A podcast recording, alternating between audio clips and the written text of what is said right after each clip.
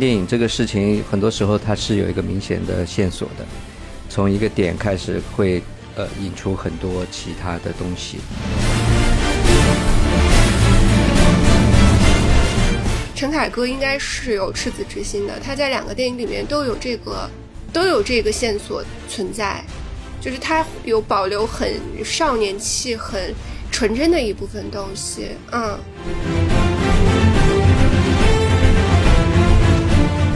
加勒比海盗啊！我看完第一部，我仍然没太看明白。我很认真的看了，我仍然没太看明白他究竟想说啥。我就发现我这个智力可能有问题。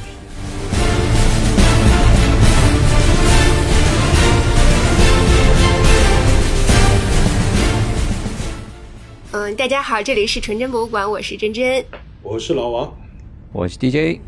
我们今天要继续一下上一期完全就是很想聊，但是 但是完全没有开展的话题。上一次呢，我们本来是想想聊聊我们最近看的电影的，结果我们就完全聊到了另外一个就是很热点的时尚。所以今天我们继续啊，把上一次没有聊的事儿聊完。但我要先说明，因为我最近没怎么看电影，所以我可能我会推一个我最近看的剧啦。那主要是聊一下上半年的看过的电影吧，因为我基本上看电影呢是这样子，我除非是当时突然就想看，我就打开就把它看完的，对吧？嗯，大部分情况下呢，我可能就当时遇到一个片子，我想看或者有兴趣，我但但当时肯定是没时间嘛，我就会把它记在我的记录在那个手机里面嘛，有一个像 to do list 的一样东西，呃，完了以后找时间看完以后呢，我就把它打个勾。就是 Mark has done 这样子，所以我呃会回去翻我从一月到现在看过的电影啊，这些可以挑几部来推荐一下。嗯，从谁开始呢？DJ 啊，他阅片量是最大的吧？不要告诉我 最近阅片量最最大的时间现在是老王。嗯，有可能。我是也不说上半年了，我就说我最近吧。最近你还记得我之前跟你们说，我说我像那个哈利波特。呃的电影系列电影，其实那大概有七部还是八部。其实要说呢，我其实都看过，但是呢，我就从来没有看懂过。我说的看懂，就是字面意义上的看懂，你知道，就是串起来。我虽然都看了，但是我不知道他们在讲什么故事，然后哪一就是第一部、第二部、第和第五部之间有什么区别，我也不知道。它中间讲了什么内容，我也不知道。所以我其实我原本计划呢是把这些系列电影啊都拿出来。呃，再看一看，今年最近这段时间，我其实看了一些电影，但是我是有一个明显的线索的，嗯，这个我可以等会儿再来说。对，我也觉得看电影这个事情，很多时候它是有一个明显的线索的，从一个点开始会呃引出很多其他的东西，呃，这这这也是我的一个长期以来的一个观影习惯嘛。嗯嗯，上半年我看的比较有印象的就是。呃，冰雪暴，啊，这是一个老片，怎么会想起看冰雪暴呢？就是那一天，我某一天突然吃着饭，我就突然想到我以前一个亲戚啊，他住过呃 North Dakota 那边有一个城市叫做 Fargo 嘛，我那天就是一个一个意识流的一个状态，我突然就想到想到我这个亲戚，然后我就突然想到他以前住的城市是 Fargo。然后从 Fargo 呢，我就想到了这个电影《冰雪暴》，就是它的名字就叫 Fargo，因为这个电影它它是一个犯罪呃惊悚片嘛，它是根据一个真实的故事改编的，呃，这个改编而且它是非常重视这个原事件的忠那个真实程度嘛，除了一些主要人物的名字改了以后，呃，其他剧情都没有改。那这个故事呢，就是发生在 Fargo 这个城市，就。呃，找了一下片源，开始看这个一九九六年的老电影。呃，这个电影我已经看过了，嗯，但是我有时候把这些老片、好的老片拿出来回温，是一个很愉快的过程。呃，重新来看，我发现，哎，这个又又让我能够好好的去欣赏了一次，享受了一次这么好的一个电影。这个电影我应该是看过的，但是我对于剧情好像已经完全忘记了。它大概讲了一个什么样的一个故事？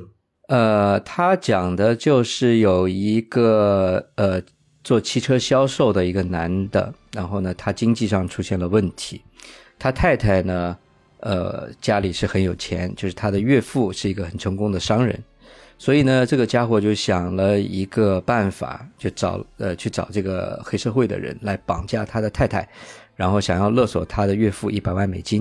哦，那我完全不记得。哎，就是这么一个思路。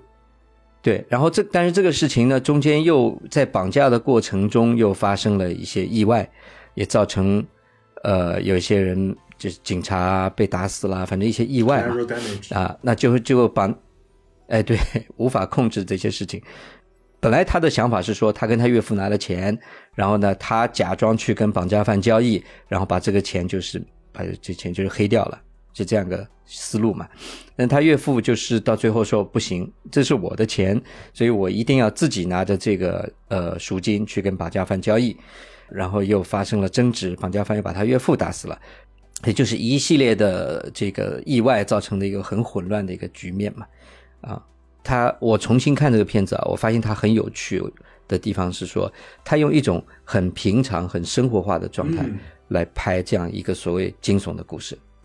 就是你看里面的女警察，这个呃，去侦破这个案件是一个 Fargo 这个小县城的一个小小的陷阱，一个女警察还怀着孕，她呢就是啊，好像云淡风轻、四两拨千斤的，呃，这边查一下，那边查一下，就把这个事情给摸清楚了。呃，就是跟传统的这种所谓惊悚电影有一个非常不一样的风格上的差别。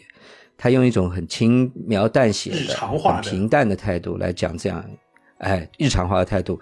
然后这个女警察，她还描写了一下她家里的状况。她在外面好像，哎，能够去针对这种犯罪分子、针对这种暴力血腥的事件去做出一个很冷静的处理。回到家以后呢，她就变成了一个小女人，就一个非常大的一个反差，你知道吧？然后她老公又是一个挺窝囊的人，然后她又变成比她老公更柔软的一个姿态。哎，你这这是个巨大的反差，里面你就会发现这个电影很特别的地方，呃是一个非常有味道的地方。那个导演非常值得一说，就导演其实就是科恩兄弟嘛。你说科恩兄弟，呃，就是非常有名的，拍过那个，呃，当时那个《醉乡民谣》啊，这，哎，《老无所依》对，《醉乡民谣》《间谍之桥》，反正非常非常多有名的电影了，科恩兄弟。呃，是非常金牌的一对导演了，所以这个片子你也可以看到他的这个质量，跟他肯定是不会去落俗套的，对吧？你像《老无所依》这样的一种风格，你就可以推断出，呃，这个《Fargo》这个九六年的电影，它是一个非常不落俗套的一个惊悚片，非常愉快的呃一个观赏经验。你刚才讲到的就是说，它出现了那么多很。日常化的，就是好像一个犯罪案件，它是混杂在一个日常生活当中的一个案件，是吧？然后呢，它当中出现了很多意外的控制。其实这个就让我想起了你刚才说那个《老无所依》，《老无所依》其实也是用了这样的一个呃一种叙事方法嘛，就是他其实当时那个杀手。对。他不管是那个人的形象，还是他选择的那个作案的工具，以及他对于那套程序的那个熟悉程度，其实是非常冷漠。对，其实他的那一套东西其实是非常具有奇观效果的，就是它是非常具备那种符号化的特征的。但是呢，那个片子里面就是呃，他重点其实是把这套东西完全抹进了那个平常的那个日子里面，尤其是那个 Tom Lee Jones 的那个角色吧，我记得。就是他那种很消沉的、很被动的被牵扯进这个案子里面的那个那个方式，是吧？嗯，所以你就会觉得，就是日常生活当中隐藏的那种暴力和呃东西呢，好像一下子也变得变得平淡化了。呃，是很有很有味道的一个电影。对你刚才讲那个，让我想起了。是的，而且特别是这个哈维尔巴登演的这个杀手，是吧？对他这种。呃，没有表情的这种呃呃表演方式，就是就让你觉得啊，杀一个人这么简单，就好像就 像买了个菜一样，随便的搞的这样事情，反而是一种巨大的反差了。嗯，法法狗这个后来还拍了连续剧嘛？我就刚才想说，我怎么印象当中好像有个《冰雪暴》的连续剧？对对，连续剧我没看过。我刚才也在想，我仔细查了一下，好像我有印象的是连续剧。哦，对，因为连续剧比较近期了，连续剧是二零一四年的，电影是比较早期的。连续剧我没看过哎，我也不知道情节。嗯，科恩兄弟的电影非常值得拿来回味。对，追乡民谣啊这些呃老无所依，包括呃《间谍之桥》是我前年看的嘛，呃，Tom Hanks 演的这个也非常好看的电影。《间谍之桥》其实我看过，我还有点印象哎，但是我怎么感觉那个片子有点有点退回去了？我怎么感觉？对，水平上就对更通俗化了，对，更娱乐化了，对他们的风格没有那么明显。对，而且呢，它就更意识形态化。我查了一下《间谍之桥》，他们两个是做的编剧，所以这个导演是斯皮尔伯格拍的。难怪呢，不像他们对，看起来就有一股斯皮尔伯格的那个味道，就是那种老派的美国人的那种那种东西在里头。哼，为什么大家说起斯皮尔伯格就，嗯，就好像不好？我我我怎我怎么觉得他挺好的？嗯。呃，至少在我这儿来说呢，我没有说他不好，但是呢，就是他其实是我们小时候知道的对于美国电影的那种大片，大片不光是大片了，就是他那种意识。嗯，我觉得，比如说他比较崇，对他比较崇尚自由，他比较强调美国人对于自由的那套价值观念，他一直有这方面的东西在里面。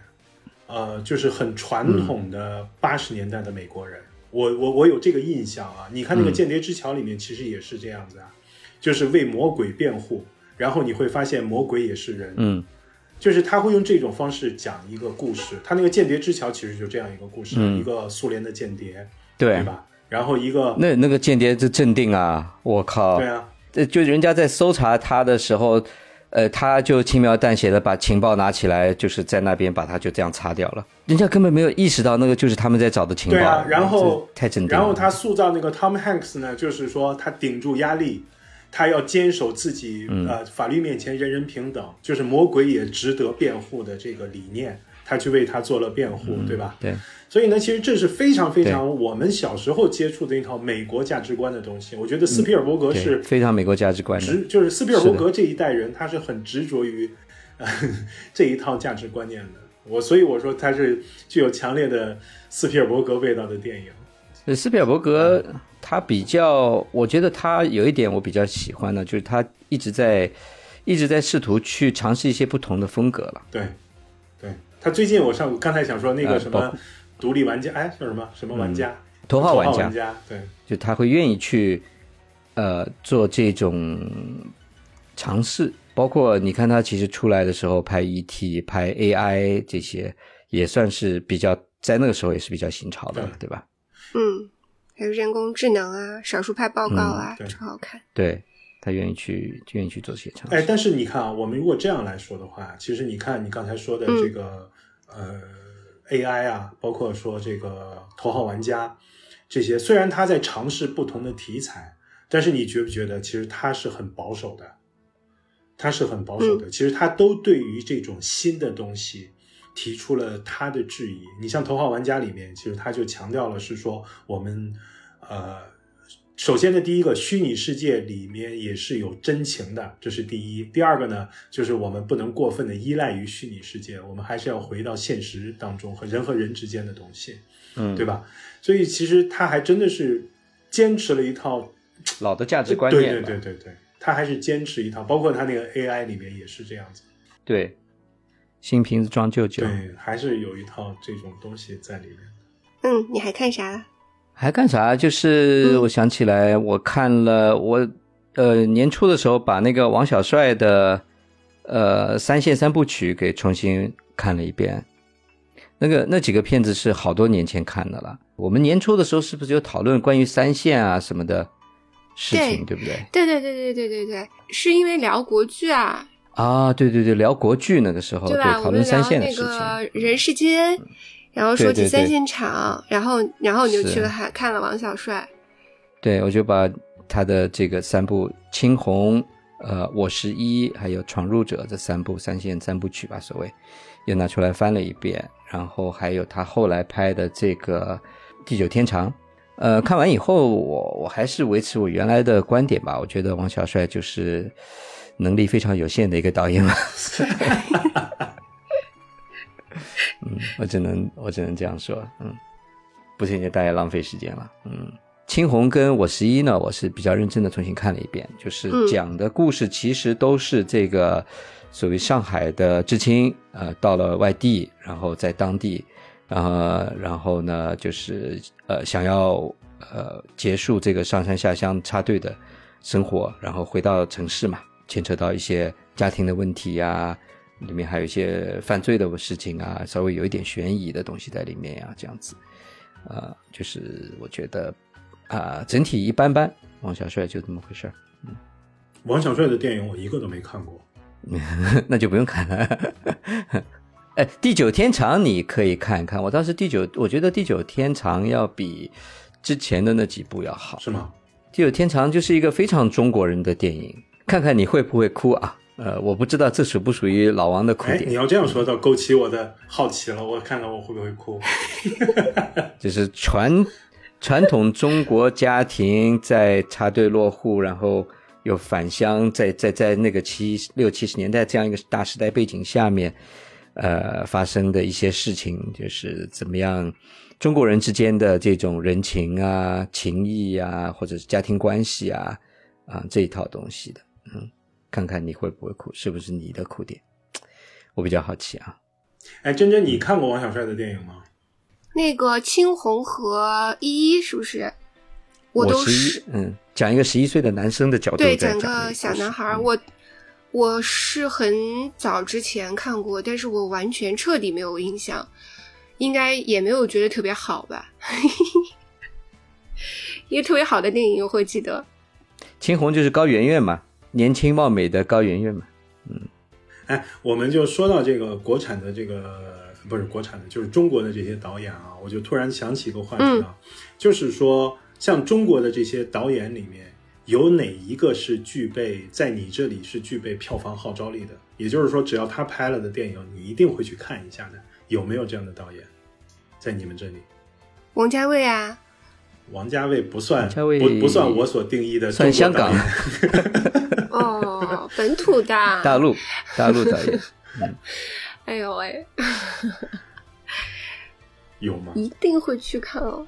嗯，本土导演还真没有哪一个是每一部都非常好的。嗯，你只能说，嗯，某个导演的某几部片子或者某一部片子，我真没看到一个本土导演一直维持在一个高水准的。啊不。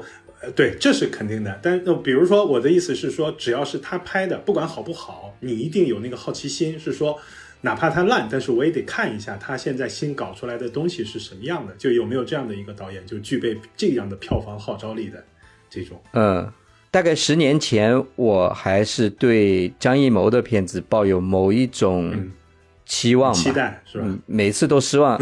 哎，对，每一次都失望，但是每次都想看看这次是不是能回来。不过最近十年以来，我就已经对他彻底是放弃了。他现在已经是国师了，不用抱期望了。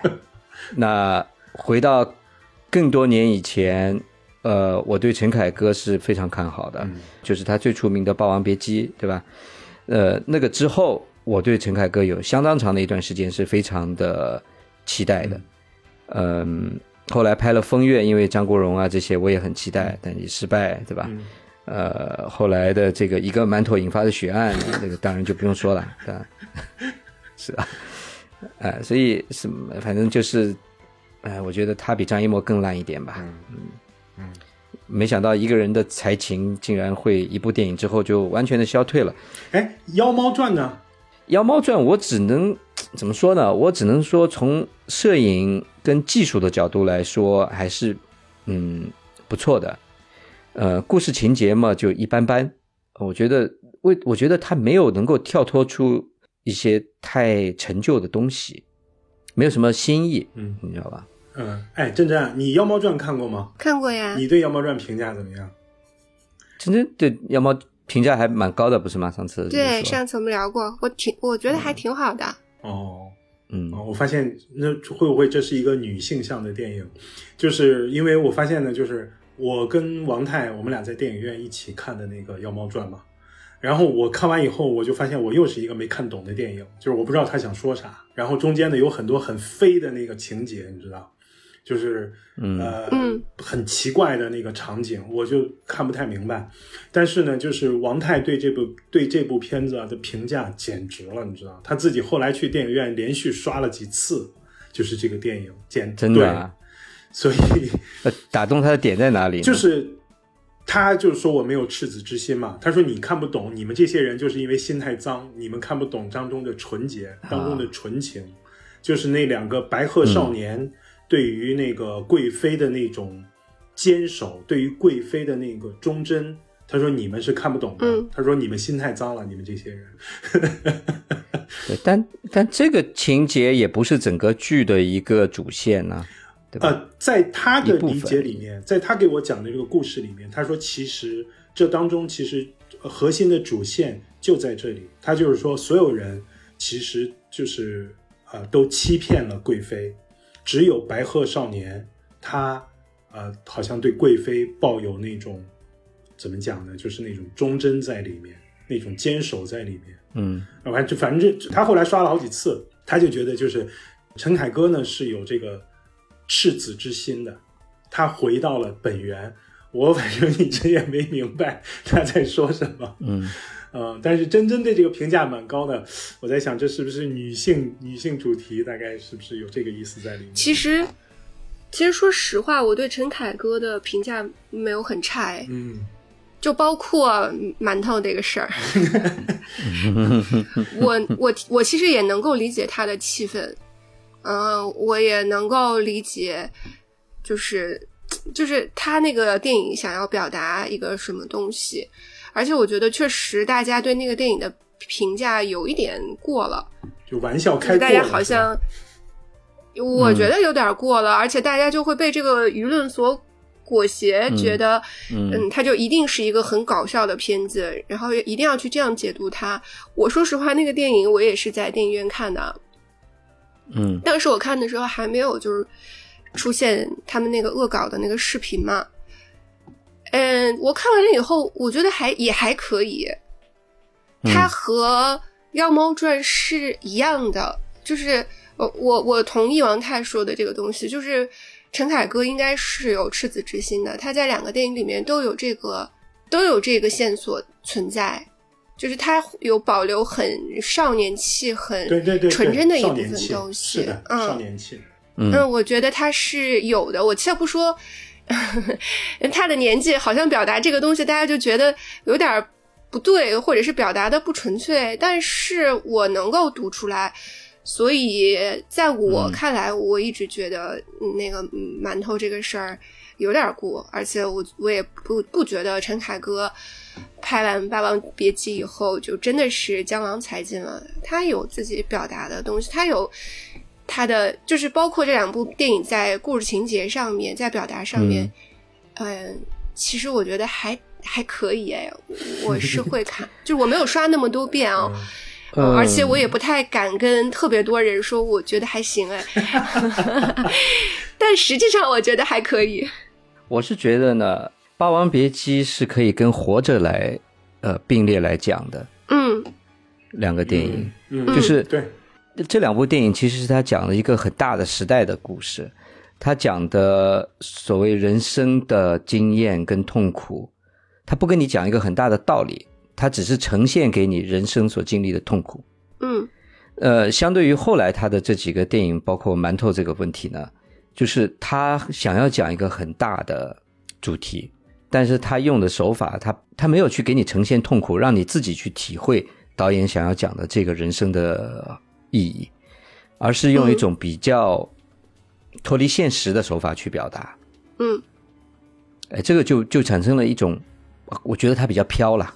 对，飞，我觉得他比较飘了。对，对，那那那其实至少从我的角度来说，我就不太愿意去欣赏这样类型的电影。我我更希望你不要跟我讲道理，你就呈现给我看你所感受到的东西，让我自己来思考一个道理。嗯你像《活着》这个电影，你从头到尾他没有跟你讲，他没有跟他不是一个很，他是一个很悲惨的故事，在一就个很悲惨是非常现实。主义的，对他，但他从来没有跟你说哦，这个我太苦了。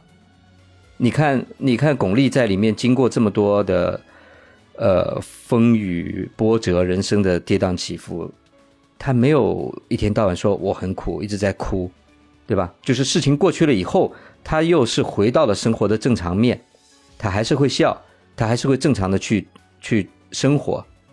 呃，但是你你想，他是经过了一个怎么样的心理的历程，才能重新从苦难中走出来，然后又跌入到另外一次苦难，所以他不会去跟你讲一个道理，他只是把整个的痛苦呈现给你看，就是很真实的这一面。嗯，那这个就是比较打动我的一个地方，就是，嗯，也所以就是我下面想讲的这个电影呢，就是以这种形态的，就是这个何以为家。嗯。呃，《何以为家》是二零一八年的一个电影，导演是一个黎巴嫩的呃女导演。那这个故事就是有一点像这个黎巴嫩版的《活着》这个感觉哦，影片一开始呢，就讲一个十二岁的男生，呃，他在法院状告他的亲生父母，嗯，状告他什么呢？就是你为什么把我生下来，然后又给我这么悲惨的人生？嗯，因为他只有十二岁啊，呃，所以他们家的问题就是说非常的贫穷，然后。就生了很多的小孩儿，那他父母呢？为了生活，把他的一个妹妹，就是跟这个呃小男生关系最好的一个妹妹，嫁给了一个商人，呃，年龄相差非常大。那最后这个小男生他就很生气嘛，他就离家出走了，然后就遇到了一对呃母子，也是在生活的重压之下过得。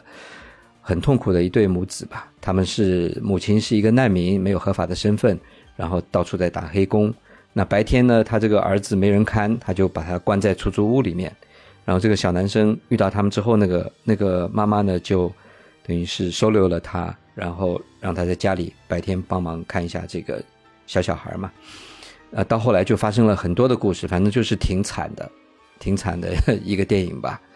呃。对他就是给我这种活着，当时带给我的这种感觉，呃，让你真实的看到这些人的生活状态，他的苦难的经历，然后你再去思考他的人生为什么会这么悲惨，让你激发这种同情感啊，呃，所以这个电影非常好看，呃，当然是非常值得一哭的一个电影了。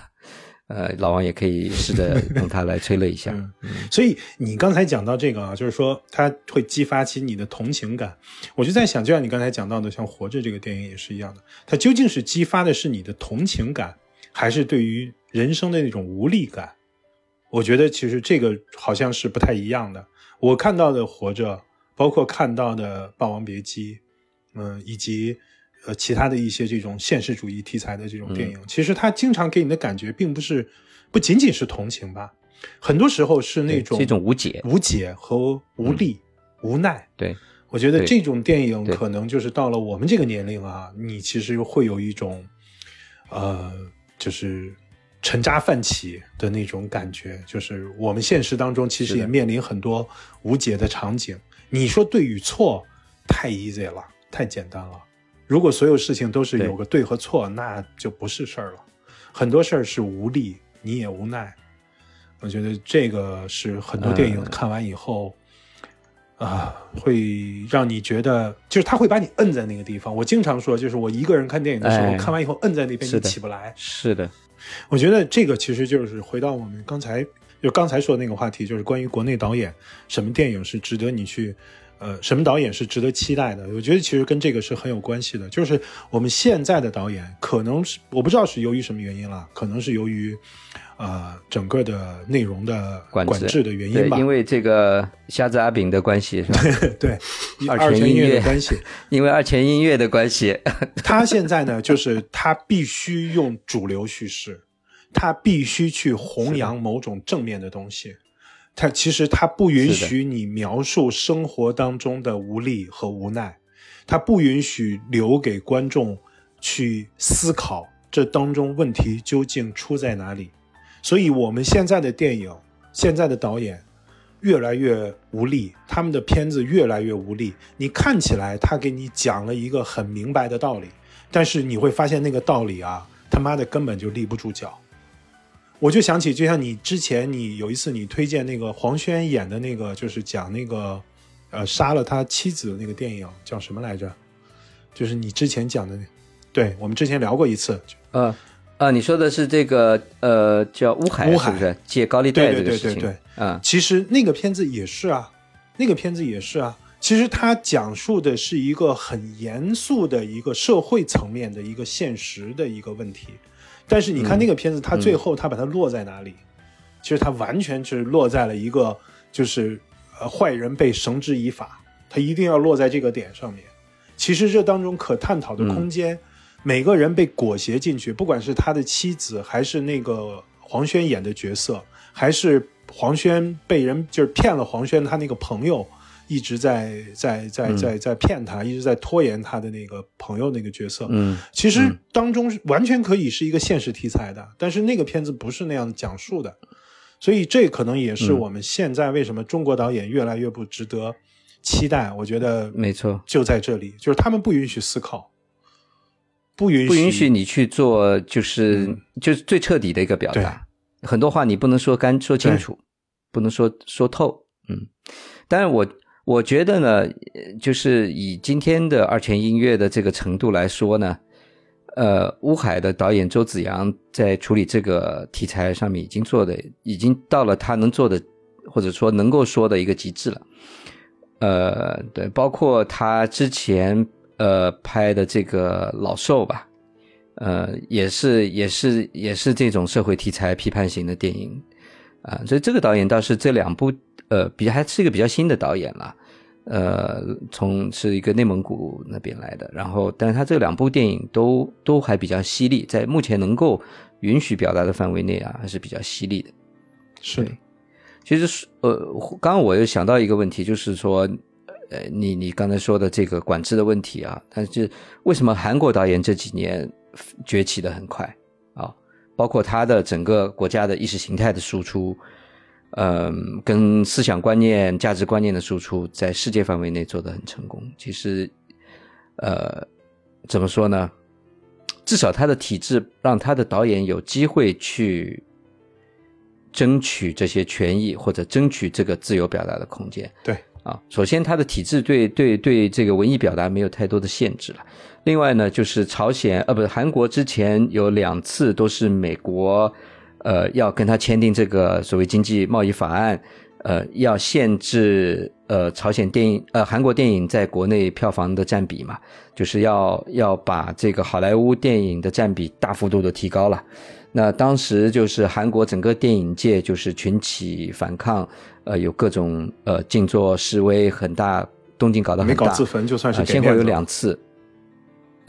对，那那最后抗争也是很成功。呃，成功以后就是保留了呃本土电影在院线的占比嘛，所以在经过这两次事件之后，一方面也是促进了他们电影行业的团结，另外一方面呢，就是对国人对他们这个国片的这种支持程度啊，也也是呃达到了一个新的高度。那呃，在经过十几二十年的这样一个发展以后，慢慢慢慢，它的整个电影工业起来了，因为你一个电影。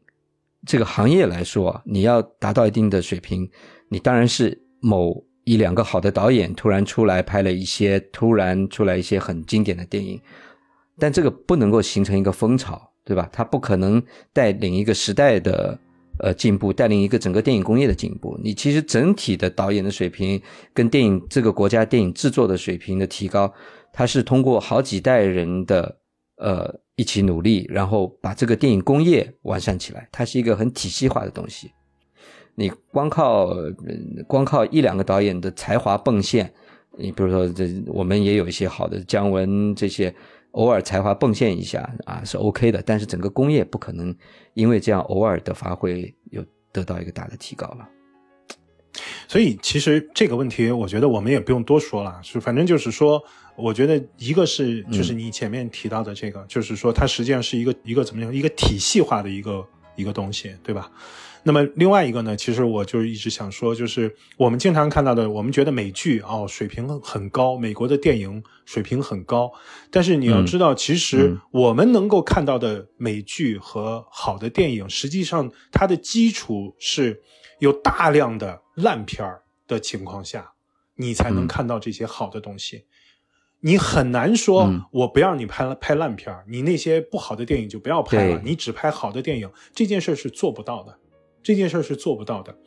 你必须是允许他在各个方向上面的创作，然后在此中间，嗯你才有可能所谓的去其糟粕，留其精华。你不可能做到是我在一开始的时候就是我只要精华，那那个精华就是他妈的一定是糟粕。所以呢，这件事儿其实在我们这个地方，这个话题没法讨论。我我我我只是说，嗯、我你只要有导向，它就一定是错误的。我几乎可以这样就是断言这件事儿。你只有放开，你只有允许他自由的创作，是才有可能啊、产生你想要的好的东西。我觉得这一点是没什么好讨论的。对，这跟中国足球是一个道理，是吧？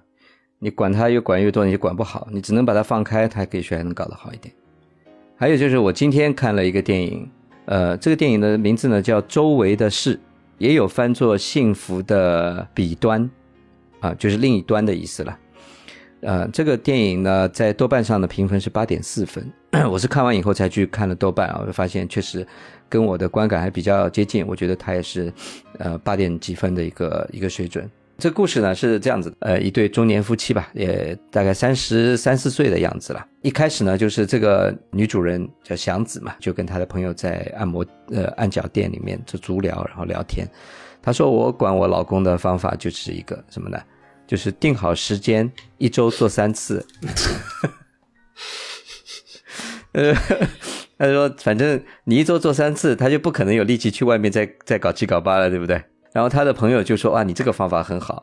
我的方法呢，我怎么来查我老公在外面有没有乱搞呢？就是回到家以后，我会舔一下他的手。他说我不是舔他的手掌心，我是舔他手背的地方。哦，这有什么窍门吗？那他的朋友就说是这样子，你在外面呃乱搞，搞完了以后，你不是要洗澡吗？那洗澡洗完澡以后，你的手就很干净嘛，对不对？那你如果在外面辛苦工作了一天，回到家我一舔你的手，你手是咸的，因为有汗。如果你是在外面搞完了再回来，就没有汗味。我靠！所以一上来就讲了这么一个笑话，把我给笑坏了。然后这个男的呢，他是呃，他以前是学画画的，呃，但是呢，他也没有从事他的绘画的工作，他在一个修鞋铺里面帮人家修鞋子，也挺有女人缘的。然后呢，他有一天呢，就遇到了他的一个呃老同学，老同学呢就就就就推荐他呢去做另外一个工作，就是在法庭在法庭上面呢做那个肖像绘画。因为日本的法庭是这样，它规定呃不允许拍照嘛，所以呃报刊呐、记者他们要呃发布新闻稿的时候，得请一个法庭画师在上面把法庭上的这个呃样子给画下来，犯罪人呐、当时审判的这种情况呀，把它给画下来。然后呢，他朋友就介绍他去做这样一个工作，然后他在呃法庭上就是基本上就是里面会穿插一些案件，比如说一些呃社会暴力事件呐、包括那个奥姆真理教毒气事件呐、他会在里面穿插嘛，让你感觉这个电影有一点好像时代感的那种样子。然后后来他太太呢有一次怀孕了以后，呃流产了，流产以后他就呃有一些抑郁症的问题吧。呃，夫妻之间的关系也出现一些紧张嘛，就不能保证一周三次了嘛，对不对？那他然后呢又讲了一些他就是呃家里的事情，包括就是他的太太的父亲，呃，当时呢就是也是因为跟他妈妈之间的这个问题啊、然后离家出走啦，然后呃在外面又生病啦，啊、这些反正一些家庭琐事把它穿插在在里面嘛。其实情节上没有什么太多的这个啊，那当然就是说，女主经历了忧郁症之后，呃，然后这个男的呢对她也，呃，发生了一些问题，但是他们后来又和好了，就是通过沟通啊，这些通过生活中小细节的这种嗯关心啊，呃，爱的表达呀，然后生活中其他一些事情吧交织着，慢慢他们又关系又又好了。虽然后来没有孩子，但是他们呢，就是女的呢也不再坚持一周三次了。就是更多的是按照心情来了，是吧？啊，就回到了一种比较正常人能理解的一种范围之内。哎，大概就是这样一个故事吧。然后这个女主呢，后来又去做了一呃，也去帮人家画这个寺庙的壁画呀，啊什么的这些啊，反正两个人都重新回到了生活的正轨。那我觉得日本电影呢，有一就是我之前也说过啊，我觉得日本电影比较有特色的一些地方，就是相对于中国电影或韩国电影来说。呃，他比较喜欢去在这种生活的小事，呃，很细节的地方去讲一个故事。啊，他不会去跟你讲一个很宏大的一个命题，或者一个什么生命的东西，或者什么一个大的道理。这就是日本电影的一种特色了，从细微处表达一些我们可能多想一想会觉得还是很现实、很深刻的一些道理。嗯哎，说回来，这个所谓管制的问题啊，呃，在这个片子里面，它有很多关于这种性的呃表达或者说讨论。那其实它是不是一个要被管制的一个话题呢？对吧？这些部分如果这个片子进入中国，会不会被剪掉呢？但是它本身就是一个成年人的电影嘛，那你从成年人人的角度来说，这就是生活的正常嘛。嗯，我们这里啊，因为电影没有分级制度，所以呢，所有人其实都是被当做十四岁以下来看待的。嗯就是所有的电影都是按照十四岁以下的方式来，呃，这个这个标准来进行呃抉择的。那什么内容嗯可以讲，什么内容不可以讲。嗯，虽然现实当中比这个野的多得多。嗯 这作为一个家庭片，这这嗯剧情片来说，我还是觉得这个电影呃完成度还是比较高的。两个小时十四分钟讲这么一个简单的故事，也没有什么太惊心动魄的情节啊这些，但它不会让你觉得无聊，它能抓得住你，啊，这片子就是很成功了。呃，珍珍，你最近看什么了？我最近沉浸在哥伦比亚当中无法自拔，嗯、什么东西啊？秘鲁我就是后遗症，南美后遗症，对对对对对对对，就是因为啊、呃我们最近不是一直在聊呃秘鲁的事儿吗？嗯然后我看完了那个《印加帝国》以后，就看再看这个作者的另外一本书，叫做《安第斯山脉的生与死》，对的，对，也很好看。嗯。然后他的第一个故事讲的就是哥伦比亚大毒枭的事儿，嗯，我至今在这个故事里面还没有出去。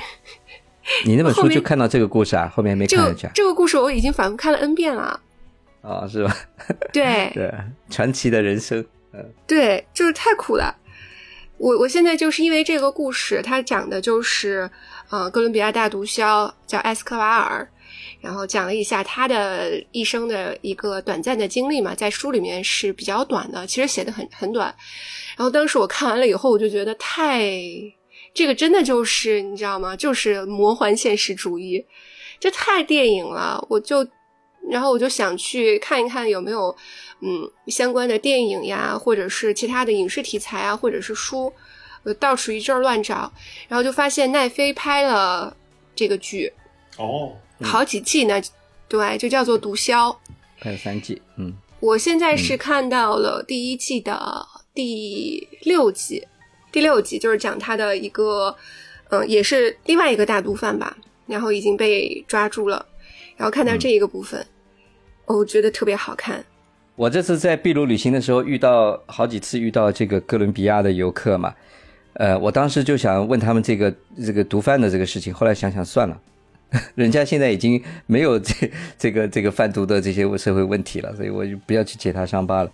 对，所以你看啊，这个输出是多么的重要。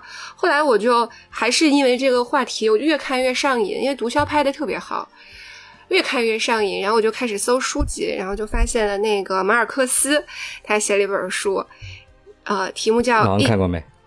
哎，对他还没说题目呢以问一下，一起连环绑架案的新闻。啊，我知道，我读过。对，就是讲的他的事儿，我就把这本书又买了回来。我还没有开始看，我女儿现在已经看了 一部分了。嗯嗯，然后她跟我说特别好看，嗯，我我已经求他了，等他看完了以后借我看看。对，这 马马尔克斯这个故事是他难得的写的一个，算是一个纪实现实主义对的，他不是小说了，他其实是回归到他记者的本色去写的一个故事。对对，啊、所以据说很精彩，然后很嗯很抓人，所以我打算也看一看。呃，毒枭这个电视剧，哎，本身真的拍的很好，就是即使我不看他的故事，呃，我也不知道他的生平，我就单纯的去把它打开，呃，也是在奈飞的这种电视剧里面是拍的非常好的。这个片是我记得，呃，我看了一下，豆瓣是九点一分嘛，挺高第一。季的对第一季分数特别高，它整个的剪辑，然后配乐，甚至是它的画外音，都是质感很强的。嗯，它所有的音乐都是正正好在那个点子上，既不特别的，就是你不是一听就知道哦，他就是要去迎合那个南美的这种刻板的印象，但是你一听就知道是，就那个风情就已经出来了。然后到里面每一个，这到这个电视剧它本身，嗯，它其实是一个群像，就每一个人都在里面是嗯有角色的，然后也有故事线的。然后有的人即使他不是就是笔触是很重的，但是你也是会觉得嗯他的形象还比较立体。这个大概就是电视剧相对于电影的优势吧，就是它有足够的篇幅，它能去把每一个人物当中的好多人物能展开了讲。电影的话，你就没有这样的空间嘛，你撑死了只能讲两个主角、三个人的故事。电影它就可以像你讲的，它可以展开一个群像式的故事，一个更大的一个一个一个场景。大家如果没有时间看这个三季的话呢，你就看一部电影就好了。有一部电影叫《挚爱枭雄》。就是讲这个埃斯科瓦的这个故事的哦，豆瓣评分六点六，呃，比较算是评的比较低的，但我看了以后，我觉得这个片子还是不错的，我我这边至少可以评个七点五分、七点八分吧，还是可以的。我他刚才说那个，我想起一个电影，就是那个阿尔帕奇诺演的一个叫《嗯情霄的黎明》，那个也讲的是一个这个，就阿尔帕奇诺很有名很有名的一个早期的他年轻时候的一个很有名很老的电影了，叫《情消的黎明》。也是很有趣的一个电影，嗯，为为什么我说它是很有质量的呢？因为有的剧，比如说英呃英文的剧，或者是中文的剧，包括我前段时间我说我在看《梦华录》，那个其实确实都不叫看，就是放在那边，然后我去做别的事儿，比如说我洗个脸呀、化个妆啊，它它就是我的背景音，呃，但是《毒枭五》我是正儿八经的，因为也你也没办法跳着看，它都。一一会儿西班牙语什么的，我我你没有办法就是不认真的看。再一个就是它确实很刺激啊，很很很抓人，所以我是非常认真的看的。然后看到目前为止啊，至少到第六集这里，我没有觉得有一丝的疲惫，嗯嗯，也没有觉得有任何一个地方有冗余。嗯，所以我的评价是很高的。呃，还有一点就是这个剧有一个特别，我我是觉得它应该是做了很大量的工作，因为它当中穿插了很多的当时的新闻的镜头，所以你会看到真的大毒枭，嗯，他的样子，嗯嗯，比如说啊，呃，电视剧，然后他也讲到了他去竞选，他。过了一会儿，他切出来的那一帧的那个电视的屏幕，就是他真实在竞选、在演讲的样子。哦哦，他也是刻意的把现实和剧里面的情节连衔接起来。所以，就就像看一部非常紧凑的，而且还特别好看的纪录片。嗯，特别是这个演员，这个演员选的真的太好了。就是你看着他，好像一个大肚腩是大肚腩的中年的，就是这个南美人。嗯。但是他一出来，他一说话的时候，你会觉得很害怕。真正的大毒枭就是看上去完全不像毒枭啊，特别是他切到真实镜头的时候，完全不像。所以我这已经陷入到这个故事里面一一个礼拜多了吧。我而且我会就是看完电视剧，我又去把那个书翻一遍，我会两相对照看。我在想他的这些细节是从哪里来的，然后去判断一下。反正这是我最近在做的事儿啊，所以所以我是建议，如果没有看过的话，可以看一下。我觉得比奈飞在就是拍的有一些所谓所谓的高分剧要好看很多，就是那种什么营销号一直会讲的那种。什么尹万听安娜这个好看台比尹万听安娜要好看是吧？好看，好看，好看，那是真好看。因为他的人生本身本身就很传奇嘛。对他自己本身出出生在哥伦比亚一个非常，也不能叫底层吧，就非常普通的家庭，他却表现出了一些就跟别人不太一样。他是很年轻的时候就开始了一些所谓的呃非法的事情，包括偷盗啊，包括一些小偷小摸啊。然后因为一个嗯机缘吧。他就发现贩毒这个事情上的暴力。那天我还和我女儿在讨论，她被这个暴力所惊呆了。就譬如说六十千克，然后在秘鲁加工出来，它的成本大概是几百美金吧。啊，然后当它呃贩卖到迈阿密的时候，就如果它的纯度是比较高的时候，嗯，大概他可以赚到两百多万美金，两百多万。如果他加入呃玉米淀粉啊什么这种所谓的它纯度不是很高的时候，他可以直接再翻一个倍，就到达两三千万美金。嗯，所以他就开始了翻一个倍，加一个零了。对啊，对，加一个零，所以呢，他就开始就做这个生意了。一开始也是小打小闹的，就比如说什么在车轮后面装一点儿装一点然后但是这个太暴利了，他来钱来的太快了，嗯，所以呢，他就开始使用飞机，使用一些特殊的手段，然后主要把这个东西去贩卖到美国。然后他定向的市场，他最有名的市场就是迈阿密。然后他接下来就因为人就开始膨胀了，他就想从政了。他自己非常享受于他的一个这个绰号，他的绰号也是被一个女记者所渲染的，就叫做罗宾汉。嗯，然后他非常享受于这个过程，而且他确实是有一些民族主民族主义在身上的。嗯，他就觉得我能赚美国人的钱，我为什么不赚？他甚至就是也会去呃，为了达到自己的政治目的，然后把自己赚的一些钱就直接撒钱给到穷人啊，所以他就去从政了，结果失败了，他就开始报复啊，然后报复的这个过程是极度极度暴力的。然后《毒枭》这个电视剧，它有一点不太好。就是它到底是奈飞的，你知道吗？所以它是在，呃，美国人的视角下面去讲述的这个故事。它跟这本书，就是我们看的书，还有包括马尔克斯这个故事不一样的是，它是在美国人视角下讲的故事。你会看到它有一些不太一样的地方，就还是有个价值判断。至于最后，有有有有非常明显的价值判断。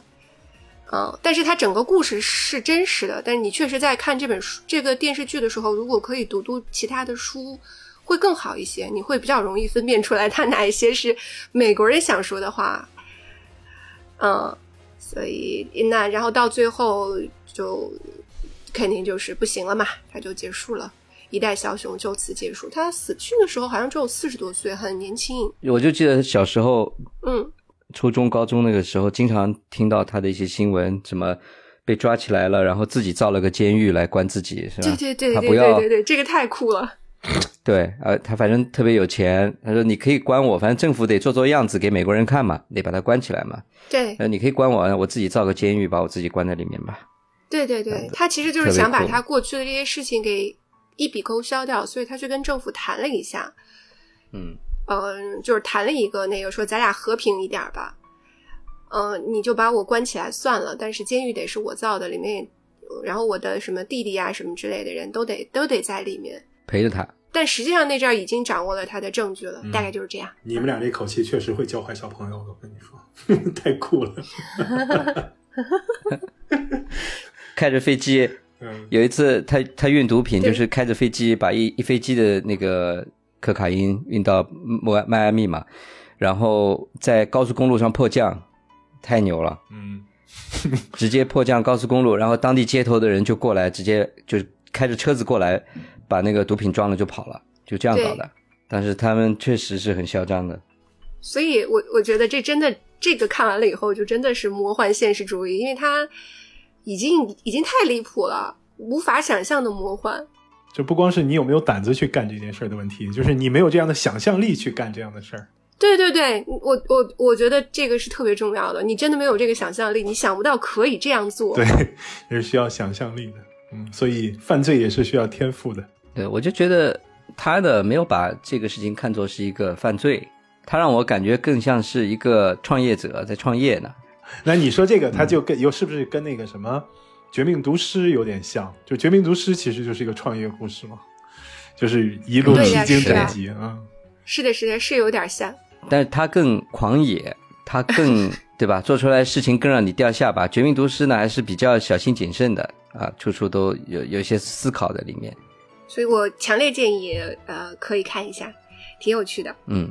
对，然后我最近看的电影，我想了一下，就是我最近看的电影，就是就前面说的是那个系列的电影，我都是按照一个系列看的。系列在哪里呢？就是因为我很偶然的又看了一下那个叫呃《边境杀手》还是什么，也是讲的一个在美墨边境的一个贩毒打击贩毒团伙的一个故事，非常非常冷酷的一个电影，就是很就很冷血的一个电影。看完以后呢，我发现。哎，好像是维伦纽瓦的电影，就是拍《沙丘》的那个导演。嗯，发现这个片子不错，然后我就把维伦纽瓦的其他，我就点了一下，我就发现其实他还是有好多其他电影的。然后我最近呢，就等于把系列的能找到的维伦纽瓦的几个电影呢，就都看了。呃，一个是这个《边境杀手》，还有一个呢，就是他拍了一个叫《囚徒》，也是一个讲一个怎么讲呢，就是带一点变态的一个呃犯罪故事吧，是那个休·杰克曼演的啊。他讲的是在美国的一个小镇上面发生的一个儿童绑架案，有一个侦探如何去侦破这个案件。嗯，这是一个，还有一个呢，就是我看了他拍的另外一个叫《焦土之城》，那个呢是一个法语和那个阿拉伯语的一个一个故事。呃，其实它是一个架空的，你看起来呢，它好像讲的是中东，但是实际上它并没有具体的讲是中东哪个国家，包括它其中提到的那些地点啊，其实完全都是虚构的。呃，那个《焦土之城》是一个非常非常残酷的一个，嗯，一个剧情。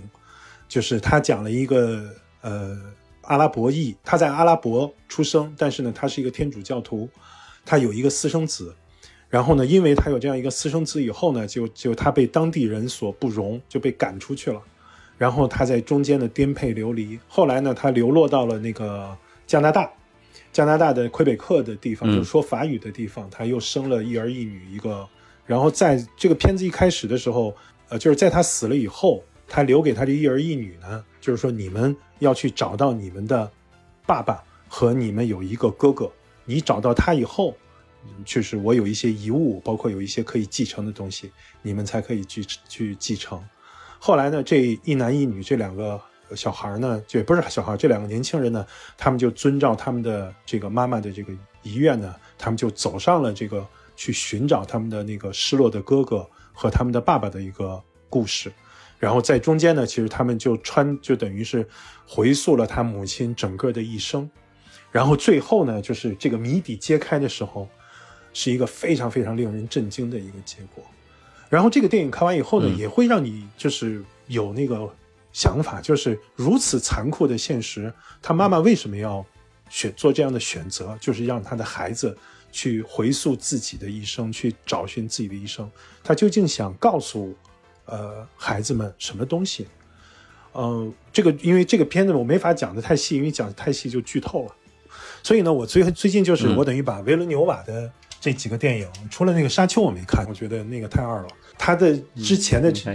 对，就是他之前的这几个电影我还都看，我觉得这家伙确实是个呃很好的一个导演。哦，对了，还有一个片子是他那个拍的叫《宿敌》（Enemy），呃。这个片子呢，也是一个非常非常好的一个故事，就是它是讲了一个出轨的男性，呃的一个一个故事，它非常非常像一个就是那种短篇小说，而且是带一点惊悚效果的短篇小说，甚至带一点精神分析的那个内容在里面，就是它中间强调了一个大蜘蛛的意意象在里头，就是蜘蛛代表了欲望。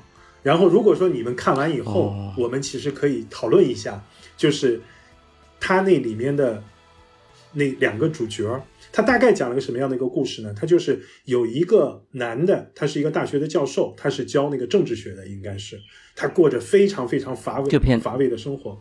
你说这个宿敌，我现在在看那个豆瓣上面介绍，我想起来了，我看过这个电影。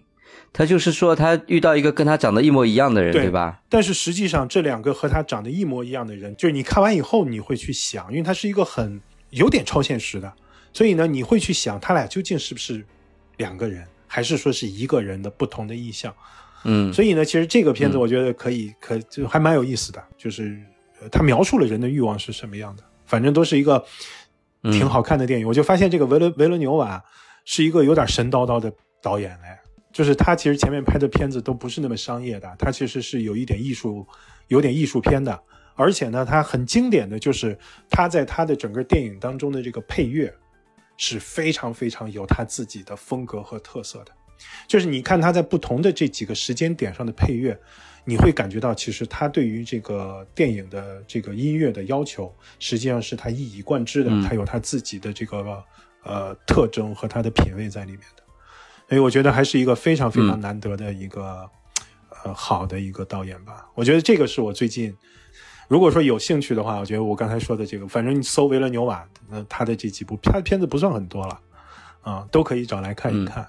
原来《降临》也是他导的，对，《降临》也是他的啊，所以你你回忆、可以看一下，对，所以你回忆一下《降临》里面那个配乐，它有很低沉的那个背景音，就是有一点像那个环境音环境音的那种。其实这是他一贯以来的，他的电影里面一直是采用这样的配乐风格的啊。我觉得气氛音，对对对对对，我觉得他的那个风格还是蛮明显的啊。另外一个，我最近一直在看的就是。我最近在看的是《加勒比加勒比海盗》，我已我已经你 最近不大对，你又是加勒比海盗，又是哈利波特，对对对，我就是这两个系列电影，我都是属于这种，就是每一部出来呢，反正其实我都都看过，但是呢，我都是属于没看懂，是字面意义的没看懂，嗯，我就觉得是我的智商有问题。然后那天那天聊起来呢，我就是说。不行，我说我不能停留在这个水平上，我说我应该再努努力，所以我最近在重新 刷这个，嗯嗯，加勒比海盗，我刷到第二部了。你看是不是因为乔尼戴普的案子吗？啊，那倒不是，你突然想起来要看，那倒不是。但是我确实发现乔尼戴普演这个确实演得好啊，他确实是这个这个这个海盗船长的调调，对，独一无二的人选。但是，嗯，但是。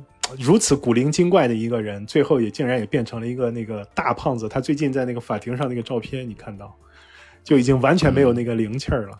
你知不知道他演这个电角色的时候，他参考的是真实生活当中的谁？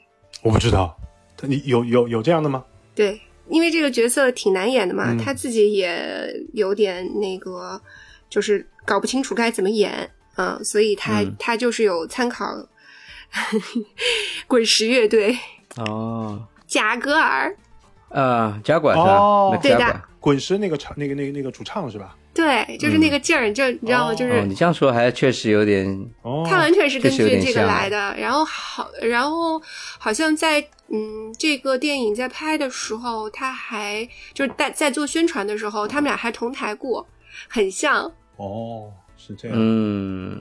嗯，他专专门去模仿了他的那个劲儿劲儿的那个样子，嗯，因为我知道说这个调调是挺像，对，因为我知道 Johnny Depp，我知道他的第一个电影就是他当年跟那个叫什么 Tim Burton 演的那个呃拍的那个叫《剪刀手爱德华》嘛，就是那个时候其实他就已经有一种那种古灵精怪的那个气质了，就是演这种很很神经质的、很弱的那种。啊，所以我倒是觉得挺有意思的。但是我说实话，这个。加勒比海盗啊！我看完第一部，我仍然没太看明白。我很认真的看了，我仍然没太看明白他究竟想说啥。我就发现我这个智力可能有问题，就看解读就好了。我就发现，我我最近也，我最近看就在看 YouTube 上看这种系列电影的解读，什么那个什么神奇动物系列解读，还有什么这个指环王那种的指环王的解读啊。你看了解读以后，你发现哦是这么回事，才发现自己白看了。你自己看，哪看得懂啊？啊，好吧，我看这种电影，我觉得我是弱智，我完全不知道，在我眼前看来，这就是一个类似于广告 广告大合集，你知道吗？就完全看特效，我不知道他在讲什么。就最近看的，我没太看热闹，对，对我没太理解什么叫做看不懂，就是我连剧情都不知道，就我连剧情都看不明白。他人物之间其实是有前因后果这些前情的这些关联性的。我不知道，比如说第一集他为什么要打，他为什么要抢夺他他那艘船，这两个人为什么最后又和好了？为什么就是我连这个我都看不明白？我只看到了他们在不停的在蹦上蹦下，在在在在打斗啊，或者怎么样？你知道，就我完全不知道剧情是什么。哈利波特也是这样子，从头看到尾七八部，我不知道。什么什么是什么什么阿兹卡班的囚徒什么东什么鬼东西？这在说什么？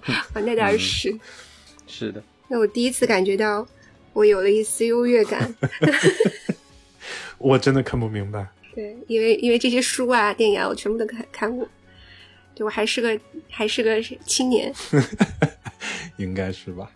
嗯，其实啊，就是刚才你们在聊的时候，我一直想说一个话。嗯，我对，譬如说你要推荐什么电影，嗯，包括不只是我们三个人啊，比如说别人在给我推荐什么电影的时候，我本身就感觉还好。我更是更对你怎么会想起这个东西来，为什么要去看它感兴趣。哦，嗯，对，是这个是蛮有趣的。对这个事儿很有趣，嗯比如说你说我要看这一个系列，我因为什么什么因缘际会，我想去看他所有的电影，对，对吧？然后包括 DJ，他说他在神游的时候想起来家里的一个亲戚，然后看了他的居住地，好，对，而去要去看一个电影，也是很莫名的一件事情，对吧？那我更就不要说了，我那本书《安第斯山脉》，我觉得我一时半会儿读不完了。我现在反正沉浸在哥伦比亚毒枭里面，所以嗯，我得看一阵儿了。嗯，所以从这儿来说，就是人生一切皆是因果，嗯嗯，是的，是的，是的，都是因缘际会。嗯，就即使是你告诉我，比如说你说这个片子好到不行，我今天说毒枭好到不行，你今天没兴趣就是没兴趣，那个你你你你那条线没搭上就是没搭上，没办法的。对，一切皆是嗯缘分。啊，我就是想说这个，其他没了。我们今天就到这儿吧。好呀，嗯，哎，然后能我要说，听到我们的节目也是缘分。对对对对对，你你哎，你你你要说的话跟我一样，所以别忘了留言。因为上一期节目我就想说，不是也有呃听众竟然说在那个哪儿来着，苹果的那个博客上面有听到我们吗？嗯，我们三个都惊掉了，我都不知道苹果上有哎，我完全不知道。，对对，虽虽然是我做的动作，但是我自己都从来没有搜索过，也完全没有在意过别人能不能找到我们。就我没有想到，竟然真的有人在听，还挺感动的。就是真的就好像你向宇宙发射了一个频率，竟然有人接收得到，好神奇啊！对，但是我看到别人嗯那么就是热情的留言啊，我不知道为什么我由真是由衷而发，有一种内疚之情，你知道吗？就是 我不就感觉感觉我们内容对不起人家，不是你，不是我们的内容，我是觉得我我说的这些嗯乱七八糟的这种充满了偏见的东西，我嗯觉得特别特别对不起别人，你知道？突然有一种真的是由衷的内疚，嗯，太对不起了，太对不起了。好的，那我们今天就到这里吧。美国都一点半了，拜拜拜拜。嗯，你不是应该是这里是纯真博物馆吗？那你说嘛？啊，好，那今天轮到我说。你是真真。啊，这里是纯真博物馆，我是老王。完了，接不上了，我是真真，顺顺序乱了，我是 DJ，我要睡觉啦，拜拜。快睡吧，快睡吧，拜拜。拜拜。